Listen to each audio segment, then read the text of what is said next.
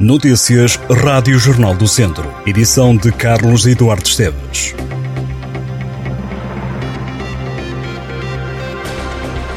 A Freguesia do Campo em Viseu organiza no próximo dia 17 de março mais uma edição da Amentação das Almas.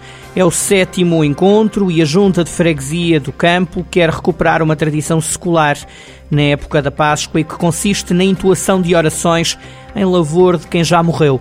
No encontro participam grupos de Travassós de Orgens, Moselos, Mor de Madalena, Vila Nova e Campo. A amentação das almas acontece às nove da noite do dia 17 de março no Largo da Igreja de Moselos. A Associação de Passos de Silgueiros, no Conselho de Viseu, recebe este domingo o novo sarau cultural do projeto Estamos Bem Por Aqui, organizado pela Associação Lex Vis, ligada à comarca de Viseu.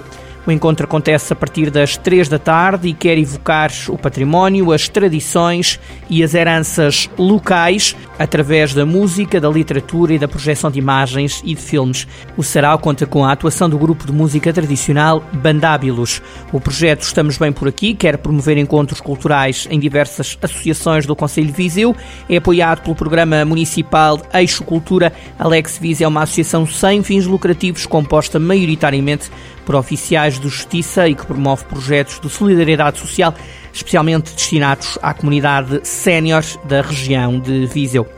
O Conselho de Herbamar volta a promover os vinhos do Conselho em mais uma edição da Montra Vínica, marcada para o fim de semana de 15 a 17 de março. É uma feira que vai decorrer no novo pavilhão desportivo de Herbamar. Os visitantes vão conhecer os vinhos que se produzem no território local, que se divide em duas regiões demarcadas, o Douro e Távora Varosa, e conversar com produtores, enólogos e outros envolvidos na fileira do vinho.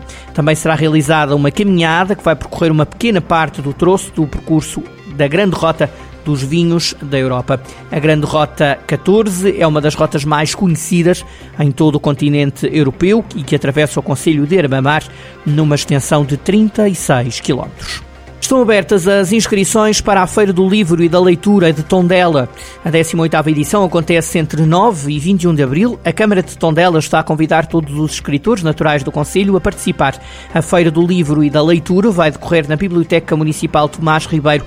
As inscrições para quem estiver interessado em participar estão abertas até 9 de março.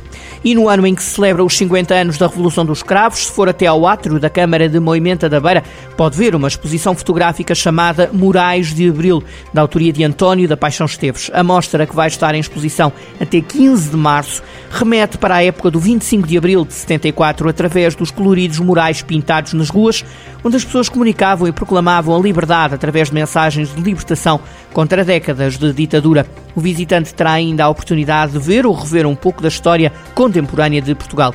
Fotógrafo e militar da Força Aérea, António da Paixão Esteves tem 71 anos e é natural de Águas Boas, no Conselho de Sátão. Já está aberta ao público uma exposição no Museu do Imaginário do Oriense, em Taboaço. A mostra divulga documentos e figurinos levados ao palco ao longo dos 17 anos do Teatraço, o Teatro Amador de Taboaço.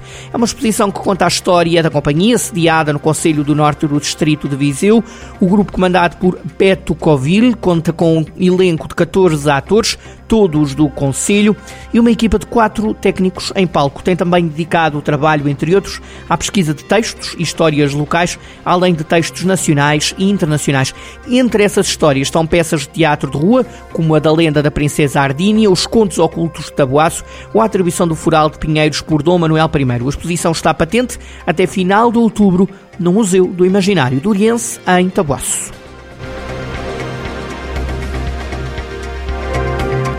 Estas e outras notícias em jornaldocentro.pt.